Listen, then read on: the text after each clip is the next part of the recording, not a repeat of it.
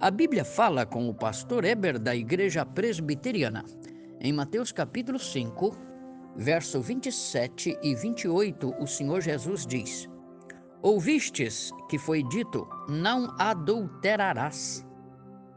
Eu, porém, vos digo: qualquer que olhar para uma mulher com intenção impura, no coração já adulterou com ela. Eu te pergunto: você gosta de ver coisas boas e bonitas? Nunca veja com o desejo de levar para você. Seja um jardim, uma chácara, uma piscina, uma casa, um veículo, uma fazenda. Você vê, admira, aprecia e deve agradecer a Deus por tê-las dado a seus donos. Isto sim é digno. No capítulo 6, verso 22 e o verso 23, o Senhor Jesus diz assim: São os olhos a lâmpada do corpo. Se os teus olhos forem bons, todo o corpo será luminoso. Porém, se os teus olhos forem maus, todo o teu corpo estará em trevas. Portanto, caso a luz que em ti há sejam trevas, que grandes trevas serão? O olhar, portanto, dá a direção para o corpo. Mas pense comigo, quando você vai ao supermercado e leva o seu, o seu filho, ele vê isto e vê aquilo e quer tudo. E você diz não e não. Então ele pega aquela pirraça nervosa e agressiva em nome do querer, depois de ver. O que você faz? É hora de dar uma boa palmada ou pelo menos um bom beliscão para tirar a pirraça maldita. Pois bem, veja o que aconteceu com Eva. Diz o texto de Gênesis capítulo 3 e o verso 6 que ela olhou, olhou e desejou após olhar o fruto proibido. O texto diz assim, Gênesis capítulo 3 e o verso de número 3, acerca desse episódio.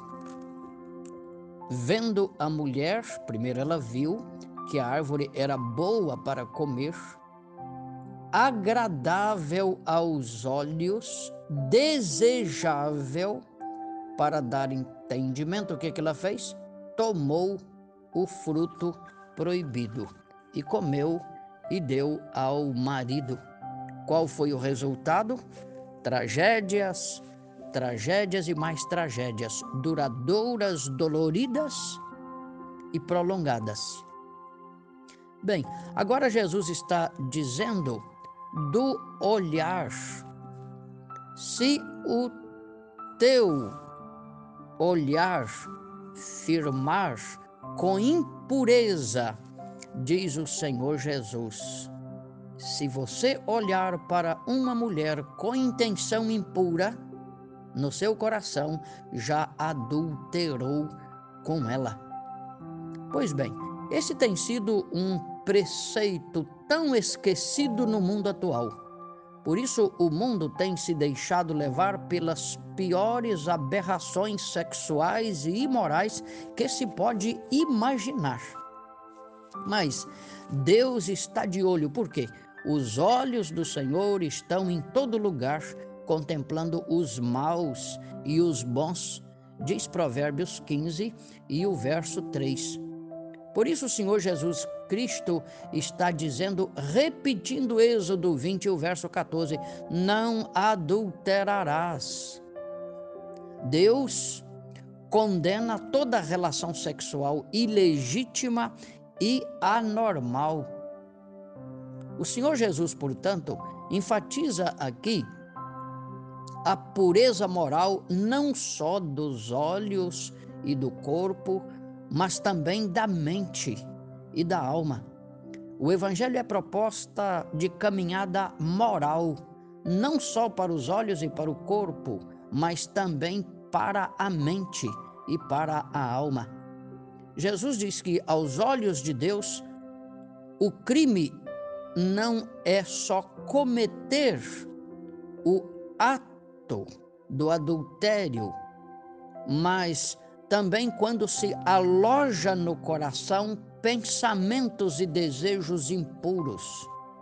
Jesus diz que não basta cometer o adultério, não é nem para pensar nele. É possível que não tenhamos cometido o adultério, mas quem pode nos dizer que não temos desejo malicioso?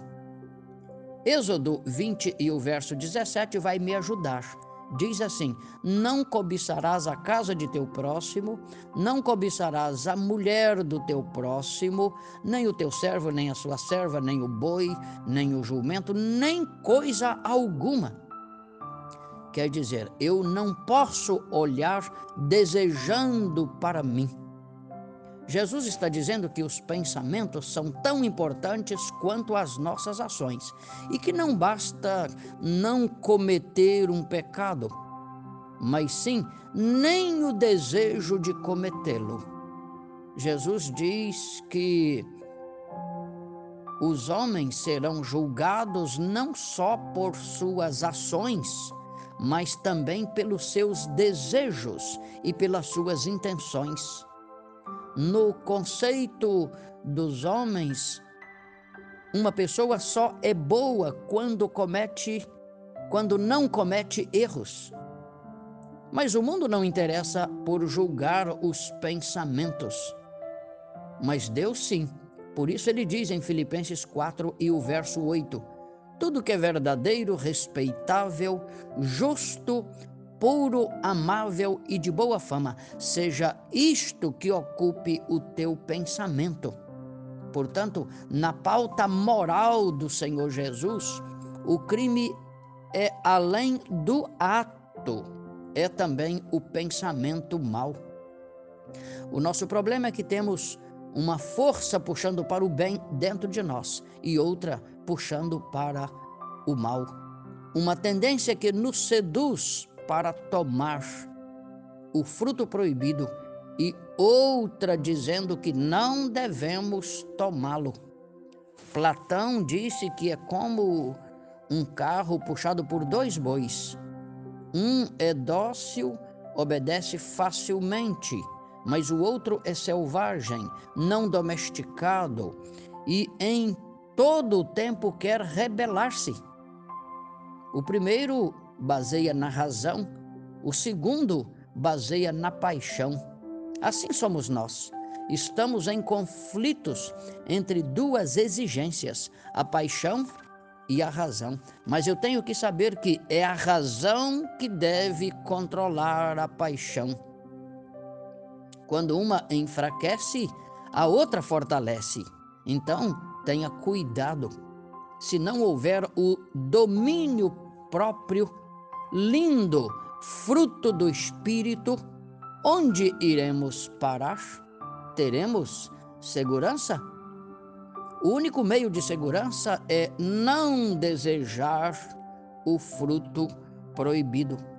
Portanto, eu te digo o seguinte: primeiro, o que o Senhor Jesus deseja é que sejamos perfeitos até no nosso interior até no nosso pensamento, no nosso desejo, até no nosso olhar. Por isso eu tenho que dizer e confessar: eu morri e agora Cristo é que vive em mim. É a confissão de Paulo em Gálatas 2 e o verso 20. Logo, já não sou eu quem vive, mas Cristo vive em mim. E este viver que agora tenho, vivo pela fé no Filho de Deus, que me amou e a si mesmo se entregou por mim. Cristo reina em mim, não eu. Segundo lugar, eu quero te dizer o seguinte: a pauta moral do Evangelho elimina de tua alma o orgulho, a vanglória, a malícia, a carnalidade, os apetites imorais e te eleva à altura da pauta que ele mesmo tem o propósito de aplicar no teu coração e todo dia proclama a nós. Terceiro lugar, eu quero te dizer o seguinte: fique pertinho de Deus. Para que a tua vida seja pura e reta, leia a Bíblia, a palavra de Deus, todo dia e entenda o que Deus diz acerca de você mesmo e como você deve andar e viver de modo digno, de modo honroso e de modo prudente. Peça o perdão a Deus todo dia por aquilo que você não consegue fazer para a glória dele. Peça que ele te fortaleça e te livre do mal. É assim que você viverá em paz e viverá muito bem com os seus ao seu redor. Que Deus o abençoe. Venha conosco na Igreja Presbiteriana e vamos ajudá-lo a viver bem com Deus. Tenha um ótimo dia. Amém e amém.